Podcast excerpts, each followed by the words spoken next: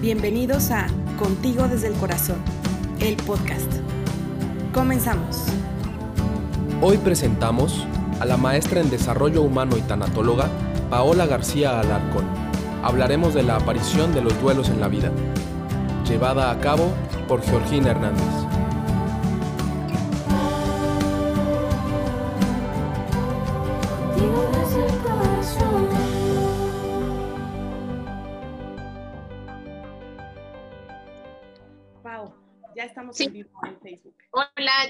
¿Cómo estás? Muy bien, ¿tú? Muchas gracias por invitarme a tu espacio. Me es muy importante colaborar contigo porque yo estoy muy de acuerdo con tu lema de la adopción nos toca a todos y ojalá que lo que hoy podamos conversar pues les aporte también a quienes nos escuchen y nos acompañen. Sí, muchas gracias, Pau. Pues eh, aquí estamos en vivo en Contigo desde el Corazón y embajadoras y embajadores Adopción México vamos a entrevistar a Pau. Paola es eh, licenciada en comunicación, maestra en desarrollo humano por la Universidad Iberoamericana. Tiene un diplomado en tanatología por el Instituto Mexicano de Tanatología.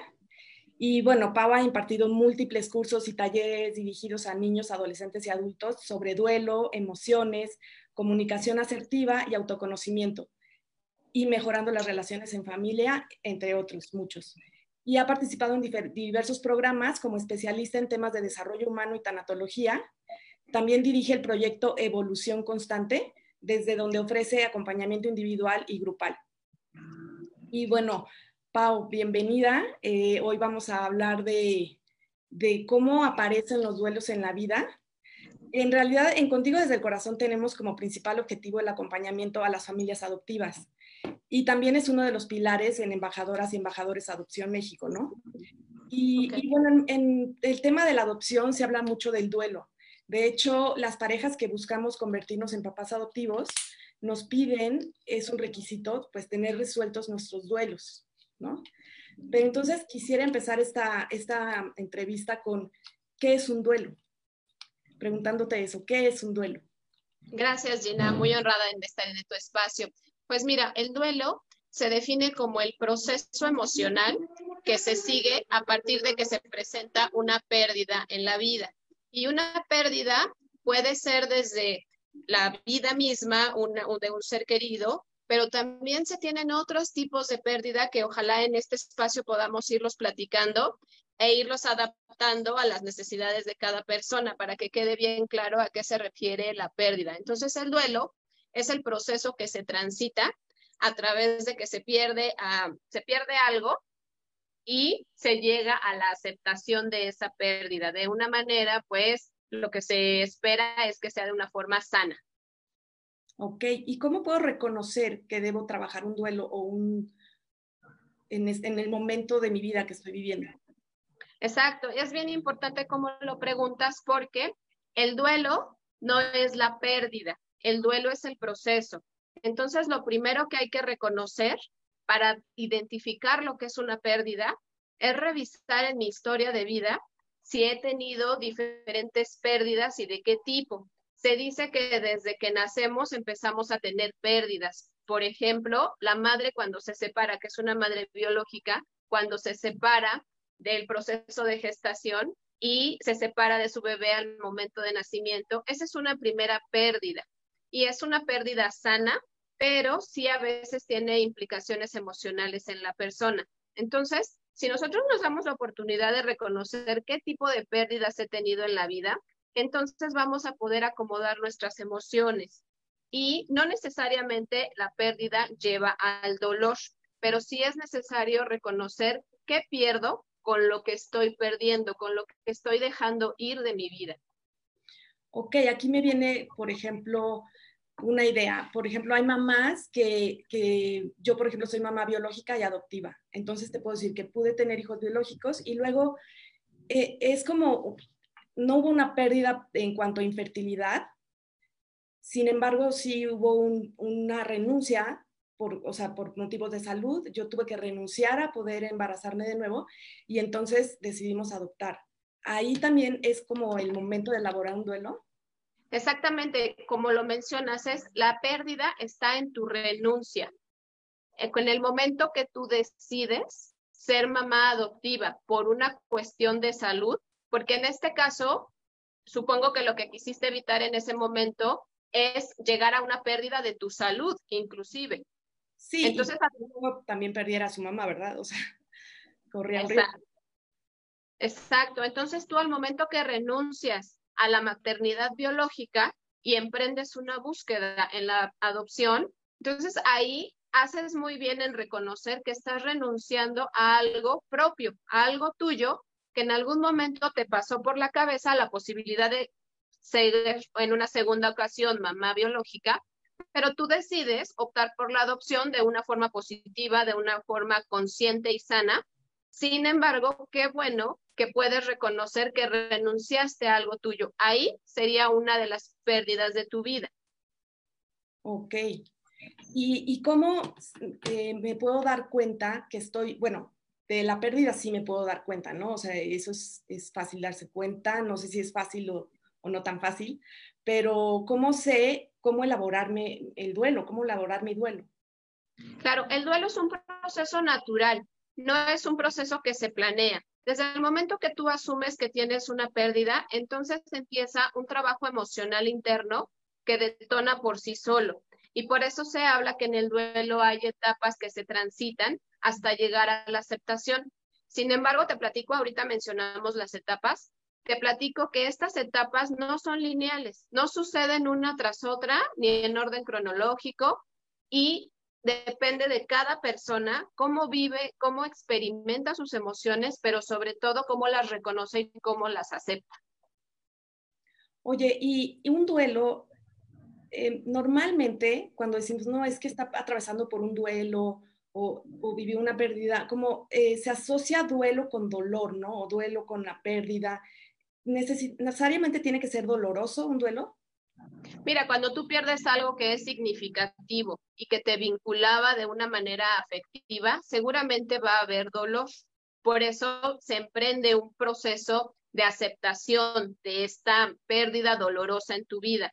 Sin embargo, por ejemplo, con la ayuda tanatológica se trata de acompañar con el propósito de que duela, reconozcas ese dolor, lo experimentes, lo sientas, pero que no se vaya a convertir en el paso del tiempo con un sufrimiento. Ok, entonces hay una diferencia, claro, eh, entre dolor y sufrimiento, ¿no? Esa frase famosa que dicen que el dolor es inevitable, pero el sufrimiento es opcional, ¿no? Correcto, tú decides si quieres sufrir, si quieres que ese dolor se convierta en algo que inclusive inmovilice tu vida o si le das un espacio a ese dolor porque estás honrando a algo que era muy importante para ti, que te vinculaba afectivamente, y ese dolor es un recordatorio del significado que tenía para ti esa persona o esa cosa que dejaste ir. Eh, en realidad es que las pérdidas se manifiestan de diferentes maneras y hay muchas en nuestras vidas. En tanatología nosotros le llamamos pequeñas muertes, porque son pequeñas ausencias que van ocurriendo en el transcurso de tu vida. Y entonces eso te enseña como individuo a dejar ir, a separarte de algo, aunque te vincule efectivamente mucho con esa persona o con ese objeto o con esa situación. Ok, ahorita con lo que dices me viene una pregunta, pero quiero elaborar antes una que, ya nos mandó el público, que nos está escuchando, que les agradezco mucho que estén presentes.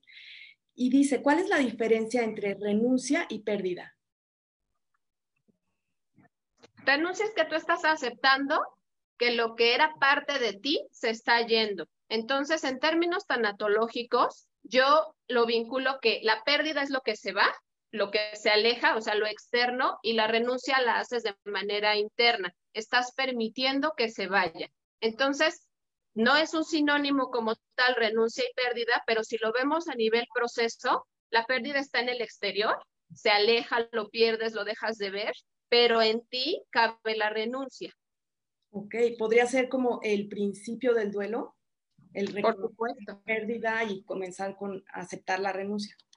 Por supuesto, de hecho, en estas etapas que se manejan y que te digo que no son lineales, pero si queremos ponerlas en secuencia, la primera etapa es el enojo. Muchas veces tú no estás de acuerdo ni siquiera siquiera aceptas y ni siquiera reconoces que estás perdiendo algo o a alguien. Entonces ahí empieza un proceso donde te puedes quedar ahí en el no reconocimiento y a la vez pues no estás permitiendo que se vaya, no lo estás soltando como lo decimos cotidianamente. Ok, y, y en ese sentido de las etapas del duelo, la primera es el enojo y qué etapas siguen. La siguiente es la negación, donde te pregunte, dices a ti mismo, esto no me está pasando a mí, no es cierto, ¿por qué? O sea, estás cuestionando, pero estás evitando la realidad como tal, es como tal una negación. Como te decía, puede aparecer también en cualquier etapa. Ahorita te hablo de tiempos, por ejemplo, para que más o menos vayamos ubicando y sería muy bueno que empecemos a pensar cuando hemos tenido alguna pérdida, cómo lo hemos vivido emocionalmente hablando. Después de la segunda etapa, que es la negación, viene la etapa de depresión y esta etapa es donde ya te permites tocar tus emociones y a veces con esta etapa llegas a tocar fondo, porque ahí ya estás reconociendo que te está doliendo.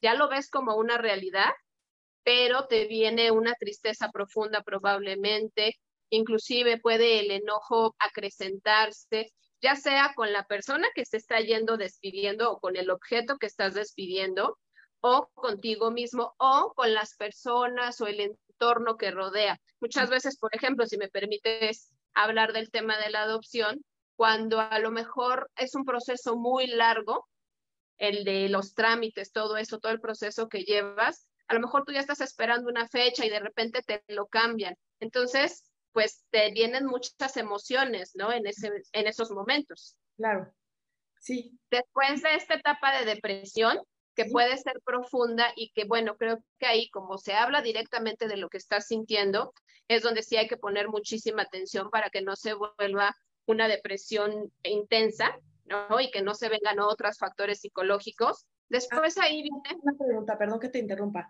¿Es, eh, eh, depresión o puede ser simplemente, bueno, no simplemente porque no es fácil, pero una tristeza quizá muy profunda o quizá no, no tan profunda, depende, ¿no? De, de, del tipo de pérdida o cómo lo, cómo lo vayas procesando. Pero no, no necesariamente tiene que llegar a la depresión, es a lo que me quiero referir. La etapa como tal se llama depresión, pero hay depresión leve.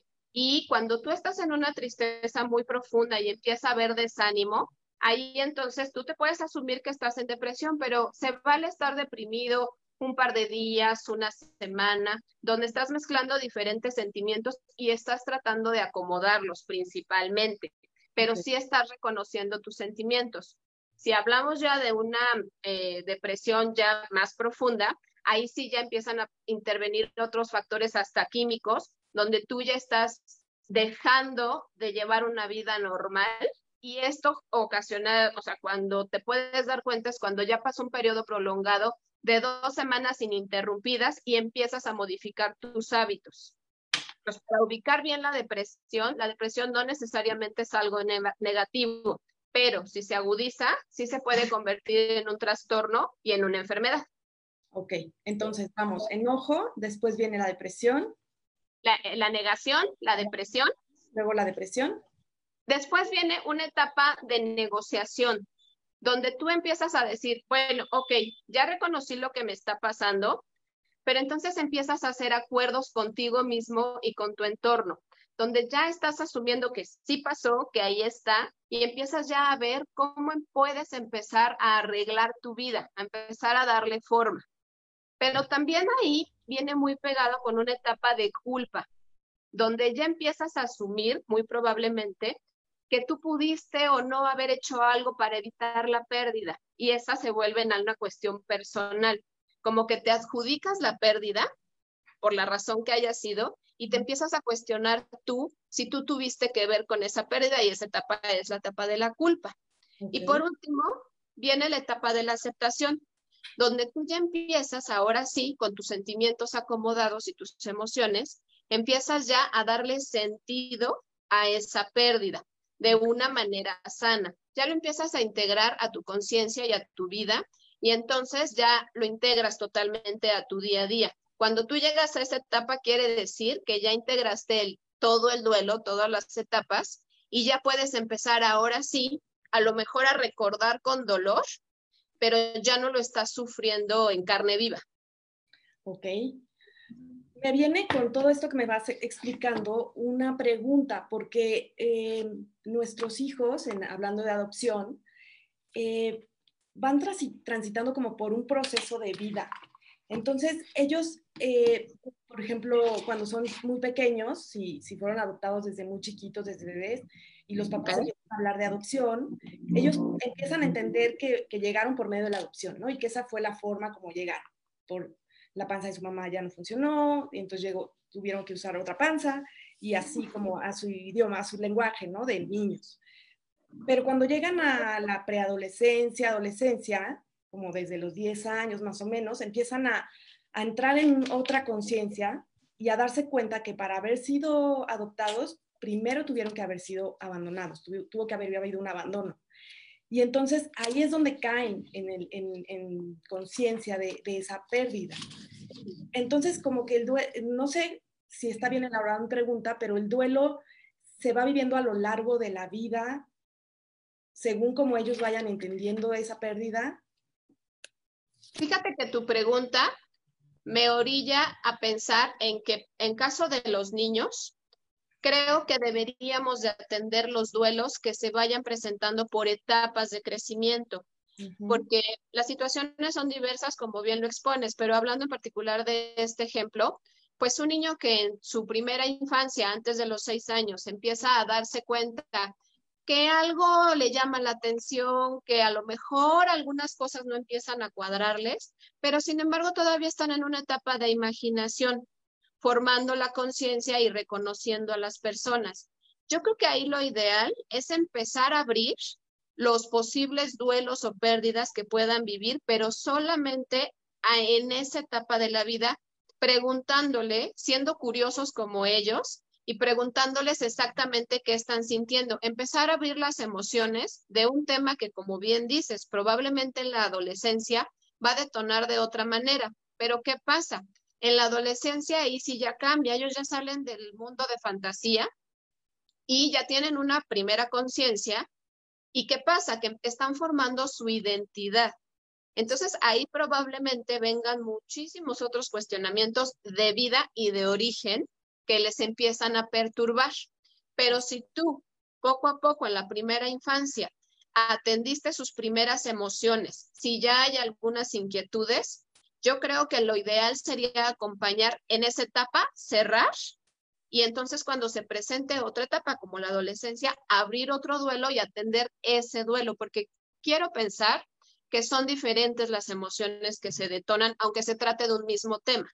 Exacto, es una pérdida, pero se va eh, va desatando emociones de manera diferente a lo largo de la vida, ¿no? No es lo mismo la adolescencia, que es una crisis fuerte, en general, no en todos, pero en el tema de la adopción tiene ingredientes extras, ¿no? Que la hacen una crisis importante, pero a lo mejor cuando son adultos, eh, pues ya la búsqueda de orígenes, el decidir solicitar su expediente, empezar una búsqueda más activa de su, de su mamá biológica, normalmente es de la madre, eh, o también he escuchado y leído en investigaciones que cuando van a tener hijos, como que entran también en, un, en un tema, una crisis, digamos, porque pues a ellos los abandonaron, ellos van a tener un hijo, como todo, muchos cuestionamientos que llegan, ¿no? En ese momento. Entonces sería por, e, según la etapa que está evolutiva que está viviendo la persona, ¿no? Correcto, fíjate que sí, sí me haces pensar que sería lo adecuado tratarlo así, porque se me ocurre que en la primera infancia, a lo mejor cuando es un niño que pasó un tiempo en una institución, esperando la adopción, a lo mejor, ¿qué tal que su primera pérdida es nada más la separación de esa institución?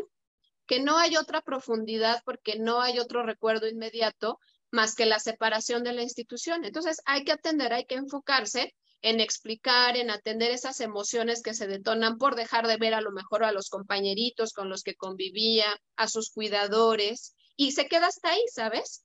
Pero se atende se atendió la emoción y seguramente cuando se presenten otras en la adolescencia o en la juventud como las que mencionas, entonces ya no va a ser ruido esa primer pérdida, ya no va a haber una mezcla de sentimientos y emociones por diferentes cosas y diferentes temas. Exacto, y, con respecto a esto, hay una pregunta que dice, ¿es común que se acumulen los duelos por no haberlos resuelto uno por uno? Sí, precisamente esta, este muy buen ejemplo sería el evitar que se vayan acumulando y que después en una edad de, en una etapa avanzada de la vida, no sepas ni siquiera por cuál comenzar y además ya los tengas confundidos, que ya no sepas cuál pesa más, cuál duele más. Seguramente va a ser en el que te toque resolver en ese momento. Pero si tú vas cuidando las emociones, acompañándolas, abriéndolas, reconociéndolas, yo te aseguro que a lo mejor van a llegar a una edad adulta sí con dudas, sí con cuestiones que resolver, pero por lo menos van a ser muy concretas, con un objetivo muy concreto y ya no la duda y la incertidumbre de qué me está pasando porque traigo muchas cosas atoradas que nunca toqué y nunca, una, que nunca reconocí a lo mejor, después que nunca toqué y que nunca trabajé. Exacto, y justo o se van dando como que las preguntas una tras otra, y esta viene también al caso porque dice que hay acerca del duelo en adolescentes y preadolescentes de 10 a 15 años que fueron adoptados en esas edades, o sea, quizá ya pasaron por un proceso de separación de su familia biológica, que a lo mejor es una familia tóxica y el Estado los separa, y entonces se van a una institución y, pasan algunos meses o años incluso dentro de la institución y después se van, eh, bueno, se realiza el proceso de adopción y a una familia adoptiva. O sea, ya hay una pérdida tras otra pérdida, ¿no? Como lo explicabas ahorita. Sí, ya hay una historia de vida que sería lo más importante y una historia de vida de las dentro de la cual los papás adoptivos no forman parte.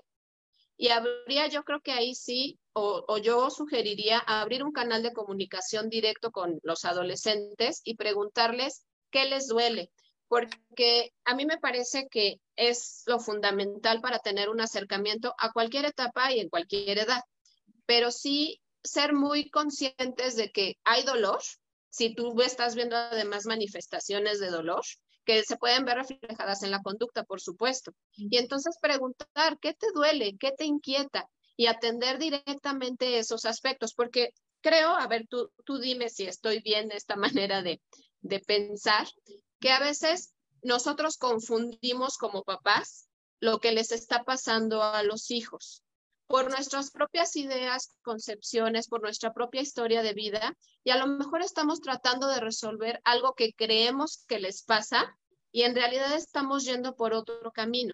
Y a lo mejor estamos tocando nuestras pérdidas y nuestros duelos, pero no el de los hijos. Sí, tal cual lo dices. Sí, sí. Se, se hace una mezcla ahí de emociones entre lo que está sintiendo el hijo y lo que me toca a mí con su conducta o con su emoción las emociones que salen en mí y entonces es una mezcla ahí bastante interesante. Claro, y además yo creo que como papás pues sí nos sentimos con la responsabilidad de, de atender el bienestar, ¿no? De atender para que estén en bienestar. Pero me parece que si empezáramos por separar lo que es de los hijos, en este caso adoptivos y que ya traen una historia, como mencionabas el ejemplo, empezamos a separar lo que no es mío, pero lo quiero acompañar, para que se resuelva, para estar bien, pero no es mío, separarlo, hacer un espacio entre el dolor ajeno y mi dolor que puedo estar sintiendo por lo que te está pasando. Claro.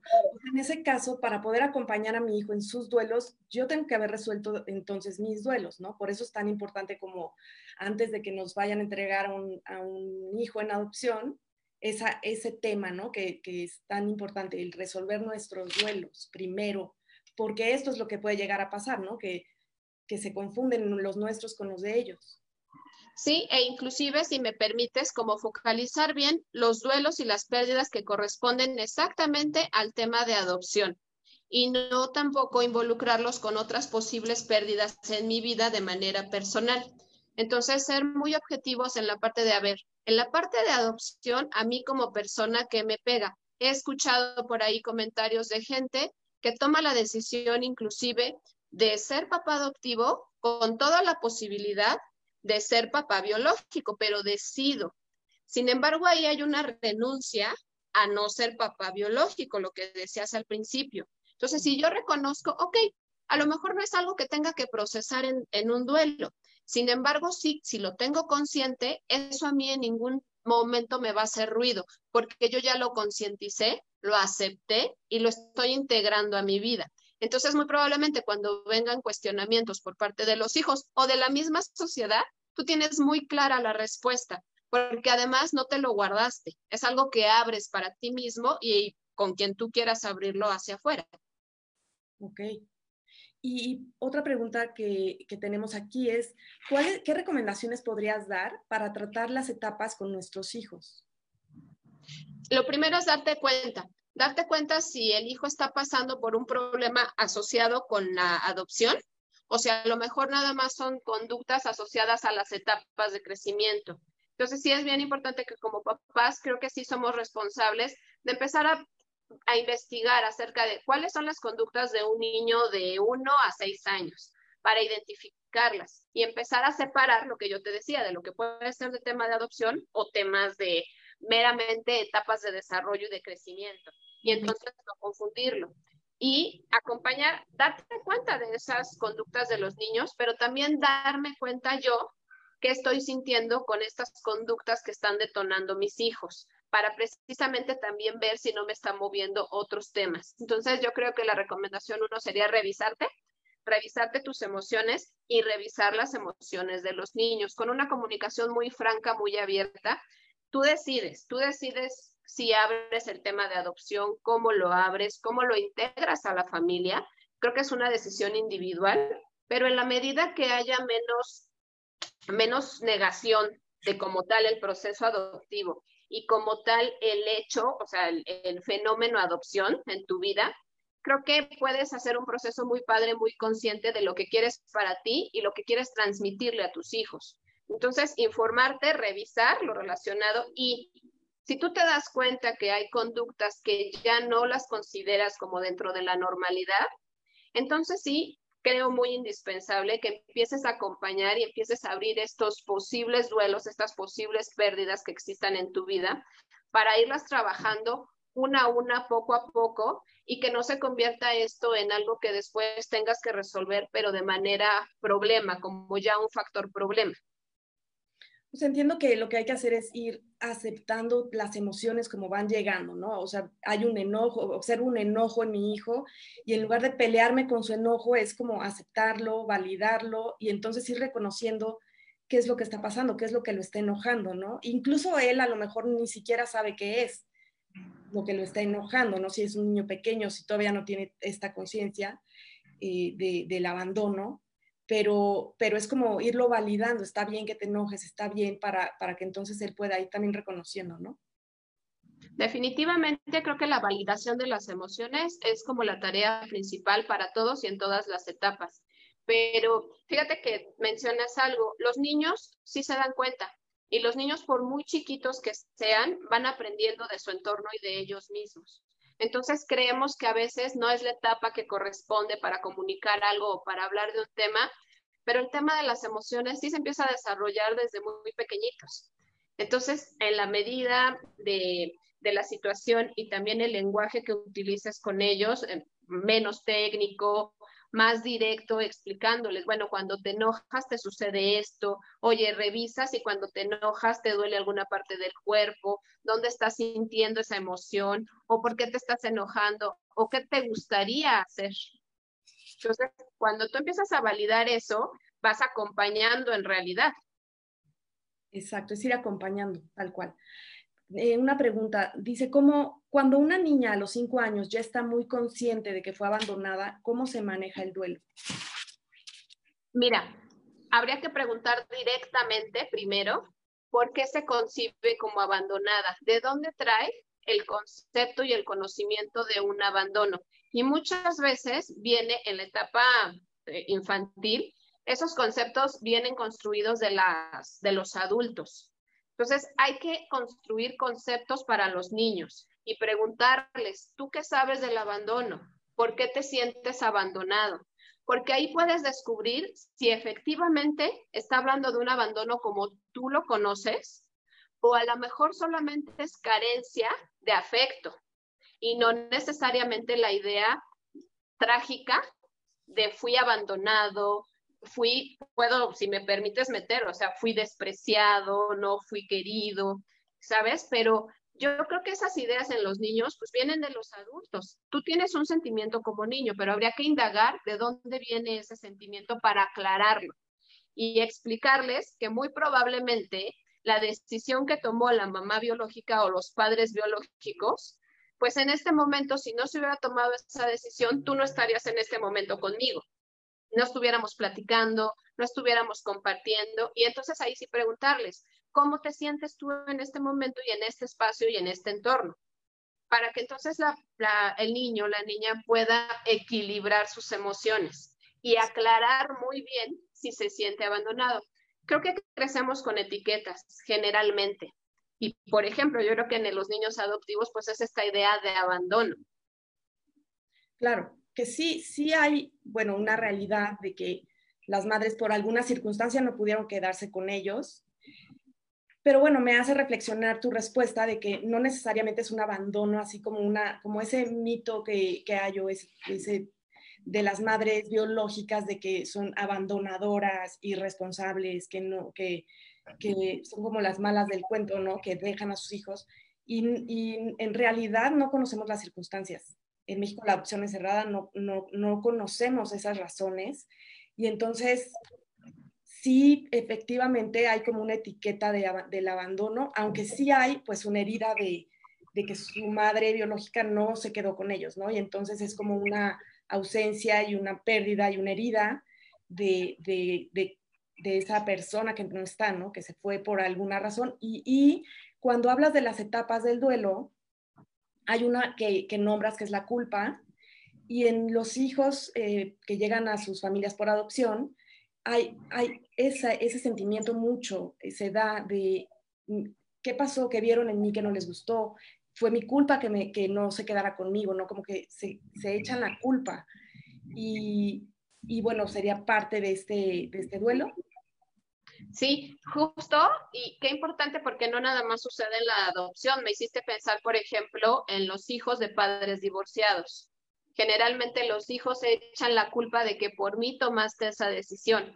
Entonces absorben las decisiones de los adultos. Y creo que por eso es tan importante aclarar los conceptos desde los primeros años de vida, precisamente para que no se cree una confusión y que después no se transforme en otros sentimientos que pueden perturbar si tu existencia, porque imagínate, a lo mejor es, es que mi mamá no me quiso y por mi culpa me tuvo que dejar. Entonces tú estás absorbiendo la responsabilidad del otro. Y me parece que eso en ningún ámbito de la vida está padre, no debiera de ser así, porque cada quien sus responsabilidades, pero fíjate, me haces pensar también en esto que me decías de cómo es concebida las mamás que deciden dar en adopción a sus hijos. Por las circunstancias que sean, ahí, si nosotros juzgamos, estaríamos arrebatándoles su, derecho a decidir. Lo mismo que al padre que está tomando la decisión de adoptar, si es juzgado, les estarían quitando el derecho a tomar la decisión de adoptar. Entonces, qué importante poderles compartir a un niño que como seres humanos podemos decidir. A veces las decisiones no siempre son asertivas, a veces las decisiones no siempre son adecuadas, pero suceden. Y entonces lo importante es aceptar y aprender a vivir con esas decisiones de una forma sana, que no arruinen mi existencia como tal. Exacto, exacto. Eh, hay una pregunta que dice, mi hijo luego de casi tres años estalló en llanto diciendo que extrañaba a sus hermanitos, a su familia. A veces no se sabe si abordar o cómo abordar la historia pasada. Mi hijo tiene 12 y casi tres de adopción. O sea, entiendo que este chiquito llegó eh, a los nueve años a su familia adoptiva, ¿no? Y que tiene hermanos biológicos y que los extraña claro, sería darle espacio a qué está sintiendo y cómo lo está viviendo en ese momento. Abrir el espacio para el diálogo inicialmente. A ver, platícame, validar eso que estás sintiendo. Oye, los extrañas. ¿Por qué? Platícame qué extrañas. ¿Cómo era tu convivencia? ¿Cuál es tu recuerdo? No negar lo que se está viviendo en ese momento. A veces se hace por desconocimiento, a veces se hace por miedo a incrementar el dolor y precisamente es donde inhibimos los sentimientos y creemos que el dolor es negativo, porque no nos gusta que nos duela, porque no queremos sentirnos mal. Pero si nosotros damos espacio a ese tipo de manifestaciones, seguramente a lo mejor esa primer, primera duda existencial que se está manifestando ya en la familia adoptiva, pues a lo mejor si se abre, si se dialoga, se puede conocer exactamente cuál es el sentimiento, se puede escuchando a la persona directamente y a lo mejor lo único que necesita en ese momento ese niño, ese adolescente, es expresar lo que está sintiendo y si se siente validado, va a ser un paso ya para que vayas integrando el tema a la familia e ir observando cómo va pasando. Si el niño se empieza a, a, enganchar con ese tema y es algo que no puede procesar, entonces tú ya sabes qué está pasando, ya sabes qué atender en específico y lo mismo, busca, ya sea que tú lo puedas acompañar como papá o que lo dirijas a otro lugar o con otro especialista para que entonces puedan trabajar, pero sobre ese tema que ya se abrió en la familia. Exacto. Muchas veces los papás no, no sabemos cómo manejar las emociones de nuestros hijos y, y pensamos que les va a doler cuando en realidad creo que a los que nos está doliendo es a nosotros, ¿no? Y por eso no lo permitimos tocar. Yo me acuerdo mucho que cuando mi hija estaba, pues, no sé, adolescente de 12 años más o menos, me empezó a preguntar sobre su mamá biológica y yo no supe cómo manejar la situación, ni mis emociones, ni sus emociones, y me dio como miedo. Y entonces ella se dio cuenta de esto, ¿no? me vio la cara y, o sea, me vio la cara de miedo a mí. Sí. y, y, dejó de preguntar, o sea, y yo la verdad dije, bueno, pues si no pregunta, pues ya, ya estamos bien, ¿no? Y lo único que alcancé a decirle fue, mira, eh, cuando seas mayor de edad, podemos empezar a ver, ¿no? Pedir a lo mejor el expediente, empezar a ver. Eh, fue lo único que alcancé a decirle. Y ella tenía 13. Cinco años no volvió a preguntar hasta que cumplió 18, pero 18 un día me dijo, mamá, voy a buscar y quiero mi expediente. Entonces, me di cuenta como mi miedo provocó un silencio de cinco años en ella, ¿no? Sí, ahí yo creo que fue la reacción de tu emoción. Tú reaccionaste con un gesto, con comunicación no verbal, ella se dio cuenta y probablemente ya el vínculo afectivo que existía a este momento entre ustedes, también ella asoció con que era algo que te estaba doliendo y que era mejor no lastimarte es cuando yo menciono que a veces nos queremos hacer cargo de las emociones del otro y por eso evitamos las conversaciones y los temas, por no lastimar a la persona. Pero en realidad creo que se lastima menos si se abre, si se toca y a veces nada más hace falta con escucharnos, escucharnos los unos a los otros y ver qué sale.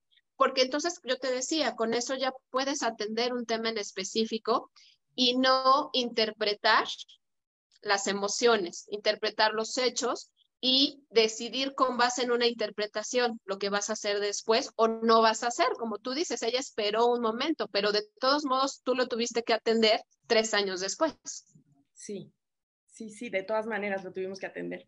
Claro que ya con otra, estábamos en otro lugar, ¿no? Pero, pero sí, sí, fue mucho tiempo, ¿no? De silencio. Em, una pregunta, dice, ¿cómo debe llevar el niño el duelo cuando el padre muere, cuando tiene que, llevar el duelo solo, o cuál podría ser el mejor consejo? no, bueno, Sí, no, definitivamente. ¿Cuándo tiene que llevar el duelo solo? ¿Cuándo tiene que llevarlo solo? No, el duelo es individual. Cualquier tipo de duelo es individual porque es un proceso pero sí hay que acompañarlo y definitivamente más en los niños, precisamente para saber cuál es el valor que le está dando en esa edad que haya sucedido el significado del padre, porque creo que no puedes dejar solo a un niño que elabore sus procesos mucho menos emocionales y se vive desde muy diferentes perspectivas. Eso es muy importante, me gusta mucho esta pregunta porque creemos también que los niños no se dan cuenta y que no necesitan ser acompañados. Y creemos que muchas veces ocultando información es como la manera sana de llevar los procesos. Y la verdad es que es todo lo contrario, porque justo el niño se empieza a quedar con muchas dudas existenciales, desde negar la muerte, por ejemplo, hasta esos sentimientos no expresados y mucho menos trabajados pueden llevar a manifestaciones en edad adulta, joven, adolescente, cualquiera de las etapas, a expresarse, pero generalmente ya de otra manera, ya no de manera natural, sino ya los involucras con otras situaciones de vida. Entonces creo que a un niño, primero que nada, no hay que negarle el tema de la muerte, de la pérdida, hay que validar sus emociones, la vinculación que tenía en específico con este caso del papá, saber qué está perdiendo, porque los niños pierden no la figura nada más paterna, que es lo que nosotros como adultos consideramos, pierden a un compañero de juego a lo mejor en esa etapa nada más, pierden a lo mejor el sentido de la protección, porque pues papá era el que me cuidaba. Pueden haber diferentes pérdidas ahí, si te das cuenta, son diferentes los temas que se pueden tocar. Entonces, hay que abrir el tema de la pérdida con el niño, hay que acompañarlo, hay que trabajarlo y ahí sería muy valioso que se revisara cómo queda la mamá, si la mamá está preparada para acompañar al hijo o buscar quién acompaña al hijo. Exactamente. Y aquí hay una pregunta que dice esto, ¿un hijo por adopción podría llevar su proceso de duelo con un tanatólogo? En México casi no hay especialistas que nos apoyen a llevar ese duelo. Sí, sí me parece importante y valioso que se separaran los duelos y que llevara lo que decíamos hace ratito, si ya hay una historia de vida de la persona, no es algo que le corresponda al papá adoptivo trabajar, sí acompañar, sí tener conocimiento y sí estar al pendiente, pero no eres quien le va a resolver esas dudas existenciales, porque además, pues tú las desconoces. Entonces, qué mejor que sea alguien externo que pueda ayudar a aclarar esas dudas existenciales del hijo adoptivo. Sí, un tanatólogo puede manejar cualquier tipo de pérdida y lo hace desde diferentes disciplinas, desde la disciplina biológica, social, psicológica y también muchas veces espiritual. Entonces se da otro tipo de contención que por las razones que sea, a lo mejor en la familia no se pueden trabajar. Y además también supongo, bueno, lo sé por, mi experiencia personal, pero que también cuando se trabaja con un especialista, ¿no? Una terapia con tanatólogo, un, un terapeuta, psicoterapeuta, eh, no se mezclan las emociones de los papás, ¿no? Que siempre están presentes, al final siempre van a estar presentes. Entonces, vamos, eh, ahí aparece ya un verdadero acompañamiento y no esa mezcla, ¿no? De que van apretando ciertos botones. Y ahí en este caso también, bueno, yo recomiendo que también los padres estemos en, en una terapia, ¿no? O en un acompañamiento profesional. Claro, y además ahí agrego la parte que a lo mejor hay temas, tú lo pusiste hace ratito eh, muy asertivamente con el caso de tu hija, donde dices, ella vio una reacción mía y prefirió no tocar el tema y respetar lo que le dijiste. Pero puede ser muy doloroso hablar de los temas que les duelen tanto a uno como al otro y que no les pertenecen a ambos, no es algo que los vincule. Entonces, sí es muy sano que se trabaje por separado para que en un espacio de confianza y de apertura se pueda sacar todo lo que se tiene sin el sentimiento de que voy a afectar a mi mamá con lo que yo pienso y siento, porque pues eso ya es más como de pues de amor, de respeto por el otro, de no hacerlo sufrir. Y eso, por supuesto, también es lindo, pero puede ser que ahí caigamos en equivocaciones en nombre del amor, del vínculo que ahorita nos fortalece y a lo mejor si lo tocamos y no nos gusta, pues pudiera debilitar ese vínculo. Entonces sí, lo mejor y lo más recomendable es que se tratara por separado con alguien externo y que los dos pudieran trabajar sus procesos y entonces sí, definitivamente cuando ustedes estén juntos, ver y fortalecer lo que les une y no lo que les pudiera separar. Ok. Una pregunta dice, cuando los niños han estado prácticamente toda su vida en la institución y salen de esta, ¿tienen que llevar un duelo? Sí, tendría que ver más que duelo, antes de abrir el duelo, habría que ver cómo están sus emociones, en qué etapa está saliendo de su vida. Y yo creo, desconozco ahí, tú ilústrame por favor, si en las instituciones les ofrecen acompañamiento psicológico a los niños dentro de la institución. Si existe seguramente van a salir de todo tipo de personas, porque eso ocurre no nada más en una institución, sino por cada ser humano somos diferentes y reaccionamos diferente ante la vida. Pero si ya llevaron un proceso psicológico, seguramente tendrán trabajadas algunas emociones. Pero lo que yo sí creo es que cuando salen de una institución y se enfrentan a otro tipo de vida, ni siquiera la vida real, sino a otro tipo de vida, seguramente van a venir otro tipo de interrogantes, de cuestiones. Por eso yo te decía la importancia de trabajar los duelos por etapas de la vida. En esta etapa de la vida yo perdí esto, en esta otra esto, y trabajarlo por separado en la medida de lo posible. Claro, porque, bueno, yo imaginando alguna historia de, hay miles, ¿no? De historias, pero como te decía hace rato, un, niño que sí tiene recuerdo de su familia biológica y que fue pues dejado en una institución por su misma familia, su misma madre a lo mejor lo dejó en la institución o fue separado por el Estado, ahí ya hay una pérdida. Dentro de la institución, eh, francamente es que decimos, no, es que los niños institucionalizados eh, necesitamos trabajar por ellos. De hecho, en, en, Embajadoras y Embajadores de Adopción México trabajamos mucho para que los niños no estén tanto tiempo en la institución, que sus procesos legales sean más ágiles eh, no, no es lo mismo que vivir con una familia, ¿no? Entonces, eh, pero de cualquier manera, la institución en ese momento es su hogar. Y el salir de ahí, pues claro que debe dolerles, ¿no? Dejar a sus amigos, dejar a, a los cuidadores, a las personas que están a su cargo, debe de dolerles, ¿no? Deben extrañar el lugar, ¿no? No, no necesariamente los papás de pronto queremos borrar esas historias, ¿no? Como ya que todo todo nazca a partir de que llegaste aquí a esta casa, ¿no? Sea desde bebito o desde niño o adolescente, ¿no? Que la historia empiece aquí, desde que nos unimos. Y la historia empieza antes, o sea, desde que está en el vientre materno, ahí empezó su historia. Entonces hay que respetar, ¿no? Como esa, esa, esa parte de, de sus vidas.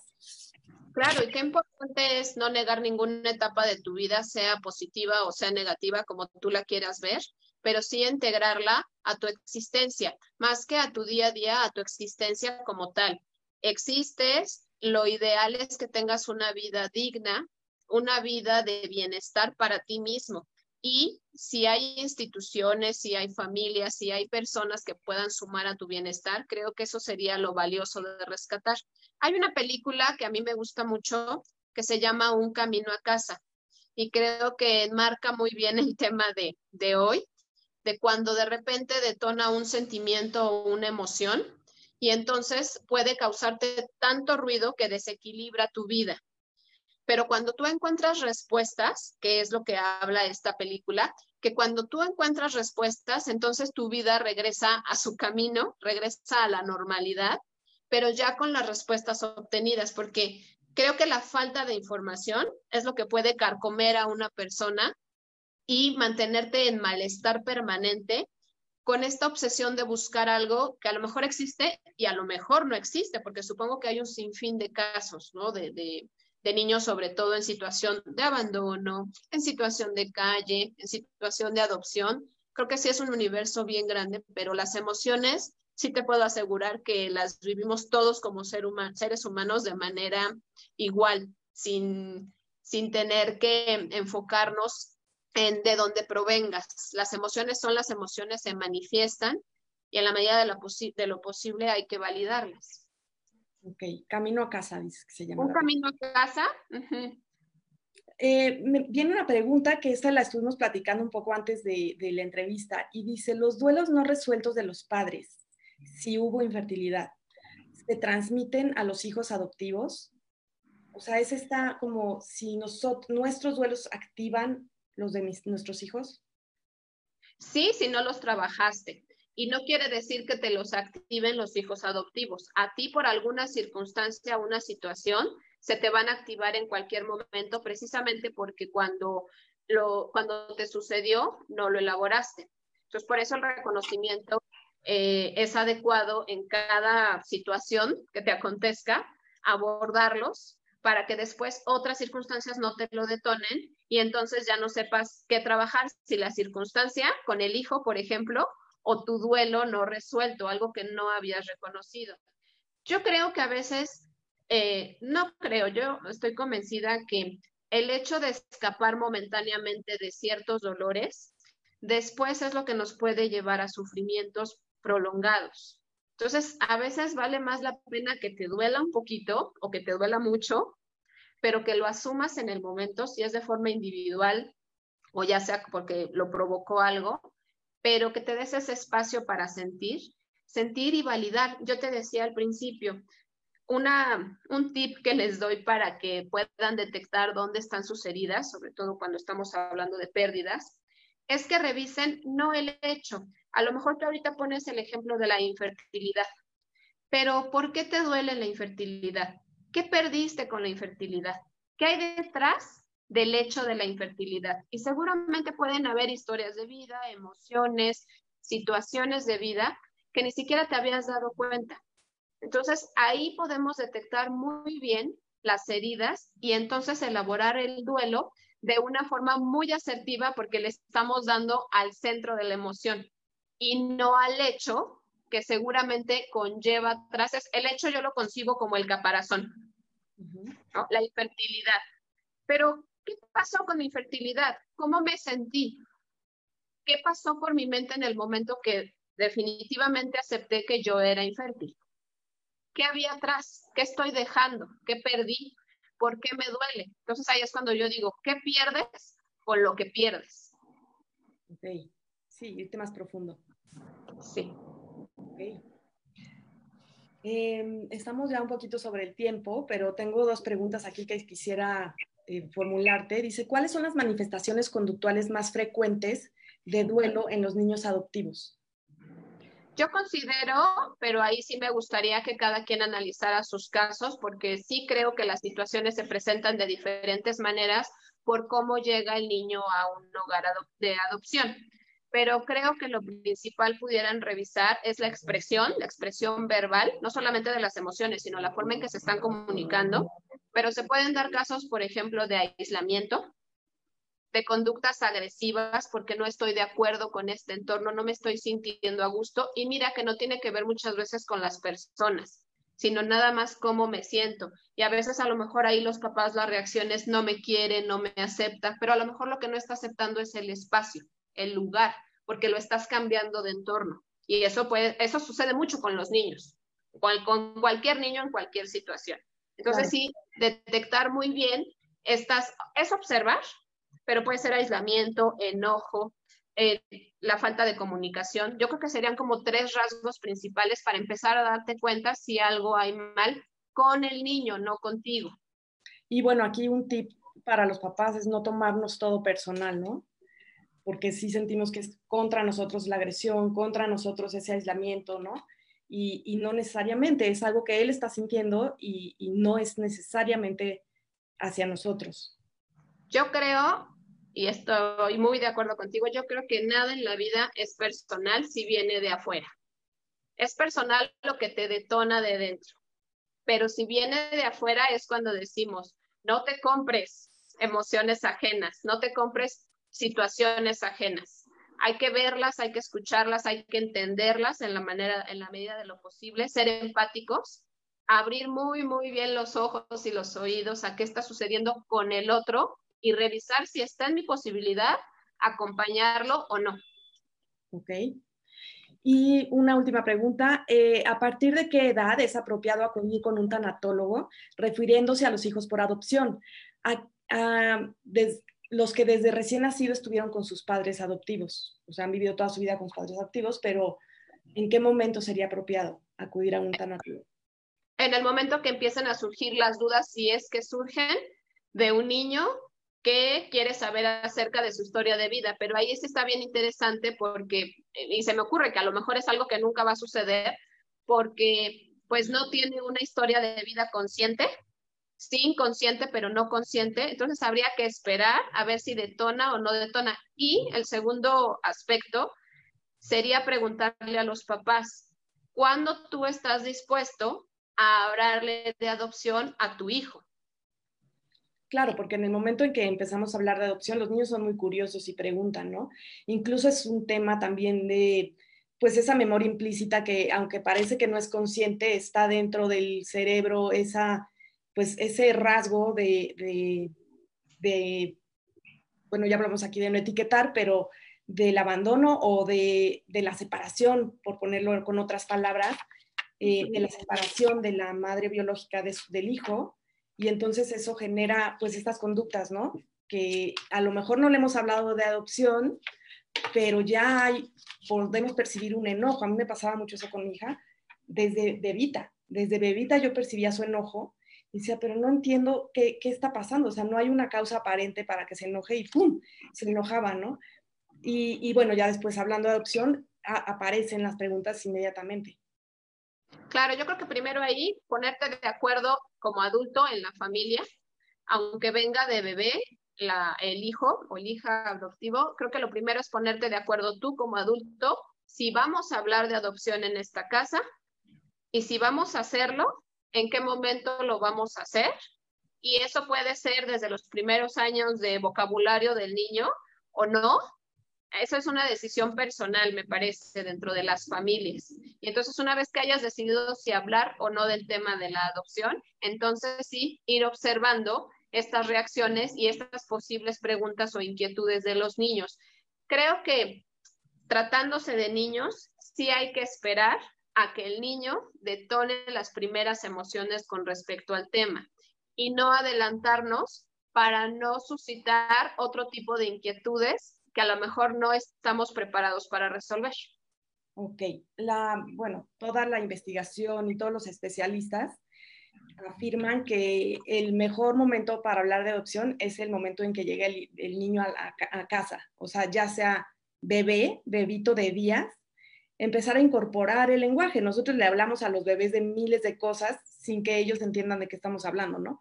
Y desde ese momento incorporar el tema de la adopción, su historia, y si llegó más grande, pues lo mismo, ¿no? Desde el momento en que llegan. Entonces, pues seguramente las emociones empezarán a salir desde muy temprano, ¿no? Sí, yo creo que aquí la comunicación es lo más importante. La verdad es de que ahí sí carezco de la experiencia para ver o para pensar o imaginarme cómo debiera ser este lenguaje con un niño.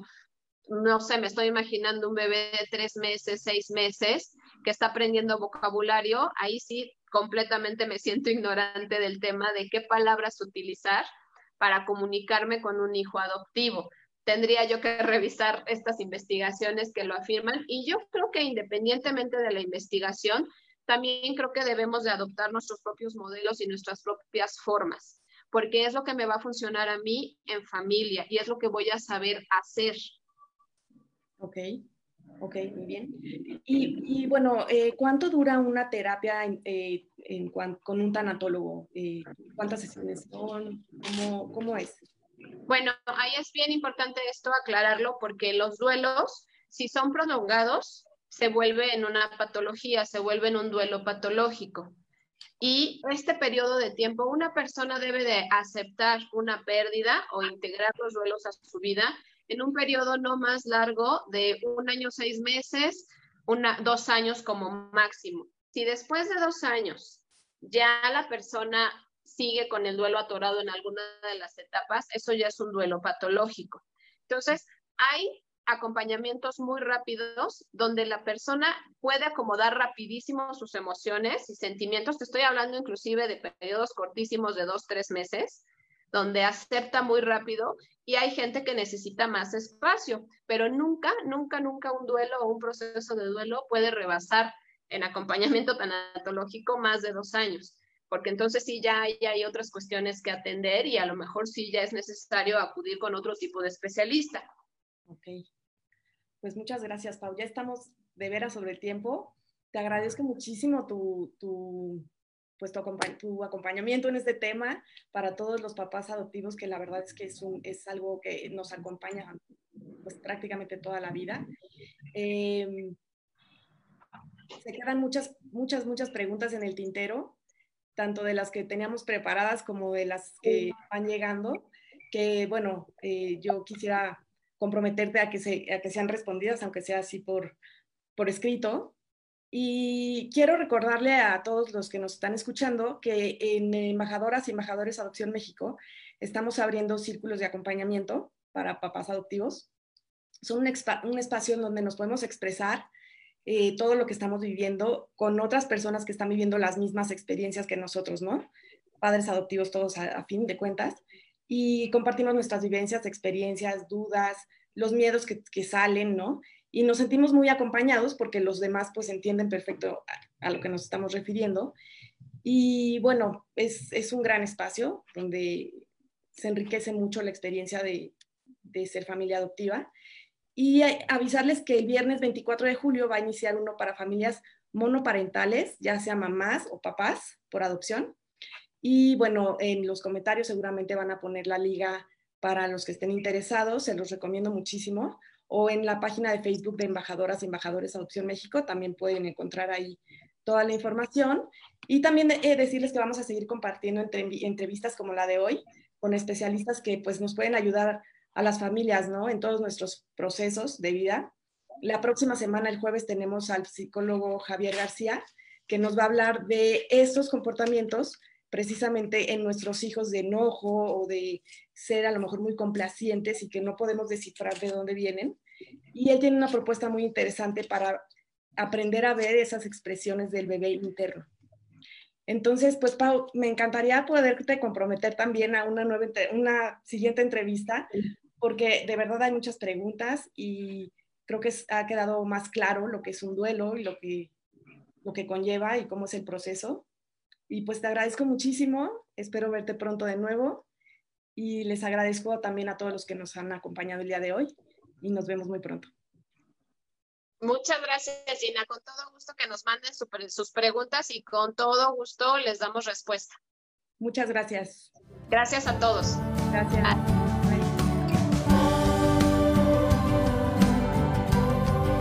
el corazón.